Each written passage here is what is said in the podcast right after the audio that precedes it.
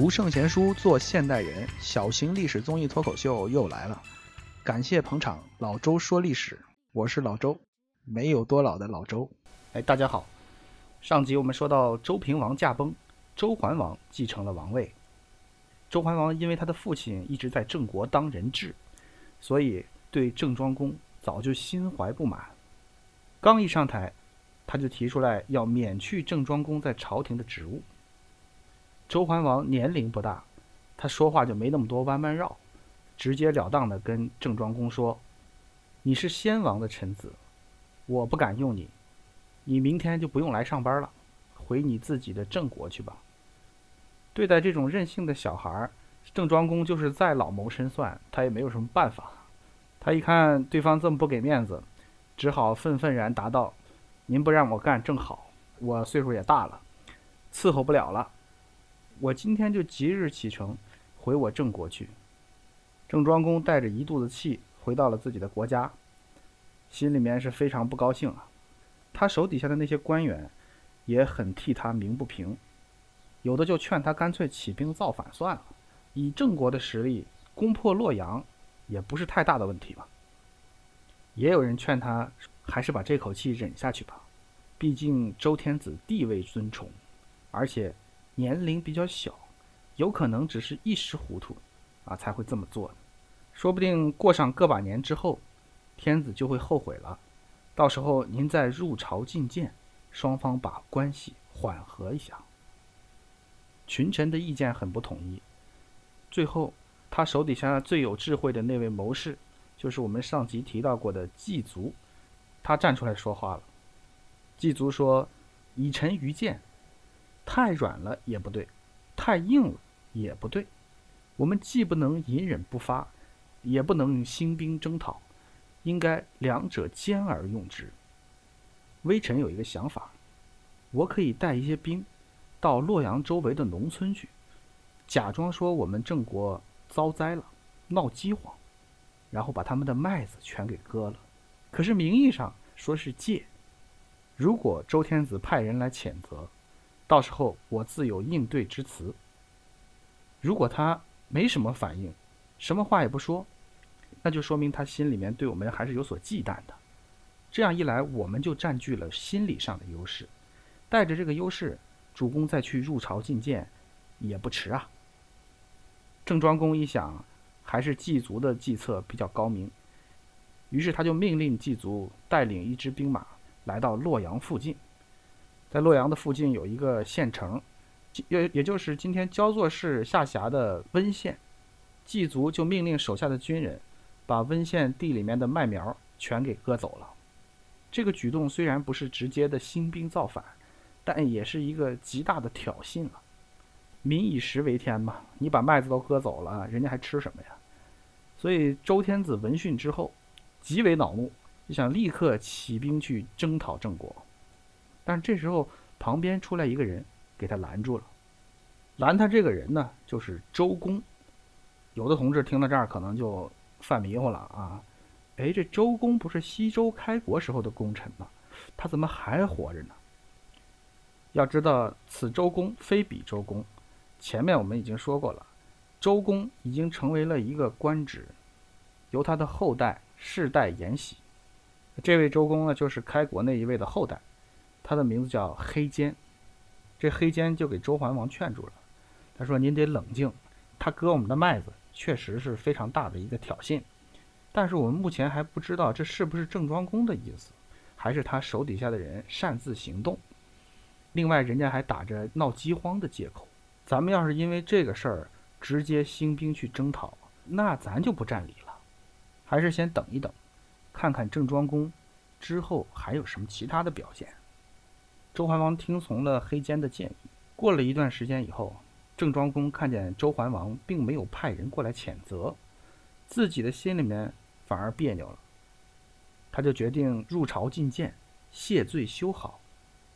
可是，在这个节骨眼上，突然发生了一件其他的事情，把他整个计划给打乱了。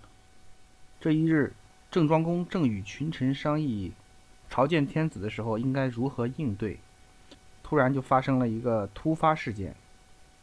郑国有一个邻国也就是今天在河南省的东北方向，跟河北、山东交界的一个地方。这个国家叫魏国，卫生的卫。他们国家发生了一个政变。郑庄公一听到这个消息啊，立马就把觐见天子的事儿忘到九霄云外了。他跺着脚，唉声叹气地说：“哎，完了完了，我们国家将要被侵略了。”下面的群臣听见这个话都很纳闷啊，这转折有点大啊。人家邻国闹政变，怎么就能料定我国将要被侵略呢？这是个什么逻辑呢？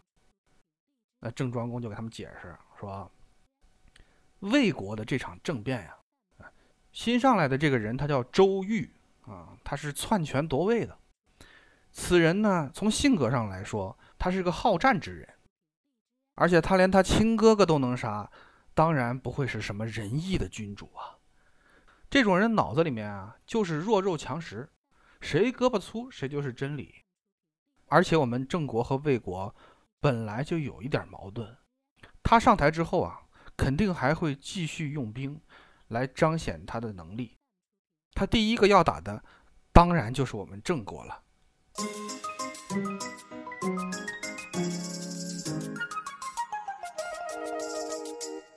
有诚意、有意思、有干货。老周说历史，一样的历史，不一样的说法。诚邀您关注我们的同名微信公众号，在那里您可以免费索取老周说历史的文字版。在微信公众平台搜索“老周说历史”，我在那里恭候您的光临。说到这里，我们有必要去介绍一下魏国的这场政变。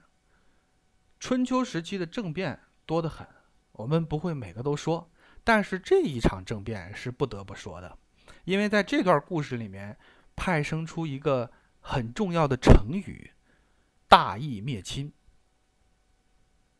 话说魏国的这场政变啊，被杀的君主叫做魏桓公，杀他的人呢，就是他的同父异母的亲弟弟，名叫周瑜。这个周瑜他是庶出，也就是说他是小老婆生的，地位不高，但是呢，呃，他很得到先君的宠爱。魏国有一位大夫，也就是高级官员啊，他名叫石阙。这个人呢，岁数挺大了，人生经验很丰富哈。他就瞧着这个周瑜很不顺眼，因为他是庶出嘛，觉得他已经被主公给惯坏了。平常里啊是为所欲为，骄奢淫逸。石阙就经常劝劝他的主公说：“你要是真的喜欢你这小儿子，你就给他立为世子，让他以后当国君，那也行啊。但是你不能说你宠着他，却让自己那个嫡出的大儿子来当国君。”那样的话，以后肯定要出大乱子。但是国君没有听他的话。这石阙呢，他还有个儿子，儿子叫石厚。石厚跟周瑜的岁数差不多，俩人关系特别好，经常在一块玩儿，呃，一起出去打打猎呀，啊，在集市上骚扰一下民众啊，搞个恶作剧什么的哈。两位高干子弟啊，他们的娱乐一般都是建立在别人痛苦之上的哈。石阙他管不了周瑜啊。他就只能管自己的儿子，他对这儿子下手挺狠啊，打也打了，骂也骂了，可是也没什么效果。这时候呢，他还是喜欢跟周瑜在一块鬼混。到后来啊，他爸爸就把他关在房子里，不让出门。结果时候翻墙跑出去了。从此以后呢，他干脆就不回家了，就住在周瑜的家里面，俩人就在一起一块吃一块玩啊。后来老的君主死了，他把位子呢传给了周瑜的哥哥啊，就是魏桓公了。石阙看到魏桓公性格懦弱啊，知道他将来不会有太大的作为，于是他就告老在家，不参与朝政，省得给自己惹麻烦。他是不想惹麻烦呀，可是架不住有个坑爹的儿子，他儿子石厚跟周瑜混在一起，那俩人。每天琢磨的都不是什么好事儿啊，日夜想着就是篡权夺位。没过多久之后呢，他俩就组织了一场政变，在一场酒席上面，周瑜就借着敬酒的机会，凑到魏桓公的旁边，然后掏出一把匕首，一刀就把他的哥哥从后背捅到前胸啊，就给杀死了。他们对外宣称说魏桓公是病死的啊，然后他是魏桓公的弟弟，他就上位了，编了个谎话啊，把局势先稳住啊。可是没有不透风的墙呀啊，这消息还是走漏出去了一点儿，朝野内外议论纷纷，都在传说周瑜杀害了自己兄长，他干了一件不义之事，我们魏国落在这种不义之人的手中，这是整个国家的灾难呐。外面风言风语传的很多呀。这周瑜就有点坐不住了，他跟他的狐朋狗友石厚啊就在一块商量，说最近关于你我的这个不利的传言很多，咱们得转移一下群众的注意力啊，不能让他们老讨论这个。那么转移内部矛盾的最好方法就是要制造一个外部的矛盾，咱们应该赶紧跟邻国，不管哪国啊打一仗，到时候群众的注意力就转移到战争上去了。就没有人在议论咱俩了。石厚就回答说：“哎，对啊，主公所言甚是。可是咱们跟邻国呢，呃，没有多大的矛盾呀，啊，唯一有一个小矛盾的就是郑国。想当初郑庄公跟他兄弟闹家务事儿的时候，他的弟弟不是自杀了吗？啊，但是他还留下一个儿子，那儿子名字叫公孙华。公孙华他他当时没有死。”流亡到我们魏国来寻求政治庇护，结果郑庄公当时就是带着兵前来恐吓我们，说如果不交出公孙华，就要跟我们开战。先君是一个胆小怕事的人啊，就把公孙华给交出去了，跟人家求和了。这事儿是我们魏国的一个耻辱啊！啊，当然了，现在也是我们兴兵去讨伐郑国的一个好借口。周瑜一想啊，对，当初是有这么一回事儿啊啊，那好，那就打郑国。可是单挑郑国咱们不怕，就怕他有帮手呀。这郑国跟齐国的关系很好，齐国的国君看上了郑庄公的儿子，想招他做女婿。如果我们去打郑国的话，那齐国必然相救。那时候一想说，人家有帮手，咱们也可以想办法找嘛。那郑国最近跟周天子闹了点矛盾，他派人到周朝去把麦子给人割了。咱们这几个靠得近的啊，有两个小国家，名字叫陈国和蔡国。这两个小国呢，向来跟中央、跟周天子是保持高度一致的。郑庄公得罪了周天子，咱们就拿这事儿去撺掇陈国和蔡国，啊，他们肯定会来帮我们的。另外，咱们再拉两个大国。宋国和鲁国，宋国是前朝、商朝的后裔，在异姓诸侯里面地位是最高的；鲁国是周公的后代，在同姓的诸侯里面，呃，他的地位是最高的。如果有宋国和鲁国的帮忙，再加上陈、蔡两个小国，我们五个打他们两个，想不胜都难呐。在这儿我们要插一句哈，就这几个提到的国家呢，大概都位于今天的河南境内以及周边的山东和安徽的局部。大家如果简单的理解的话，就可以认为这是河南的几个地级市之间的战争。为什么今天河南人跟其他地区的中国人有一些不一样的名声呢？呃，我想原因之一可能就是因为他们是最早卷入这种尔虞我诈、勾心斗角的环境里面。他们的生存环境相对来说就比较复杂。咱们把话再说回来啊，这陈国和蔡国是比较好搞定的，可是鲁国和宋国该怎么说服他们呢？鲁国其实比较简单啊，就是贿赂啊，给钱啊。宋国就稍微复杂一点。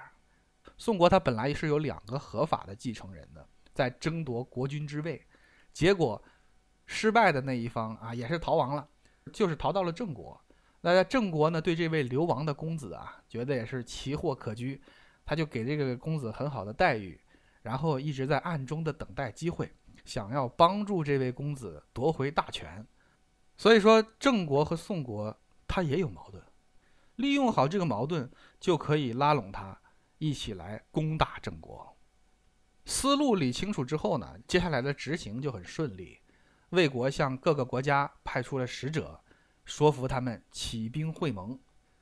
诚邀您关注我们的同名微信公众号，在那里您可以免费索取老周说历史的文字版，在微信公众平台搜索“老周说历史”，我在那里恭候您的光临。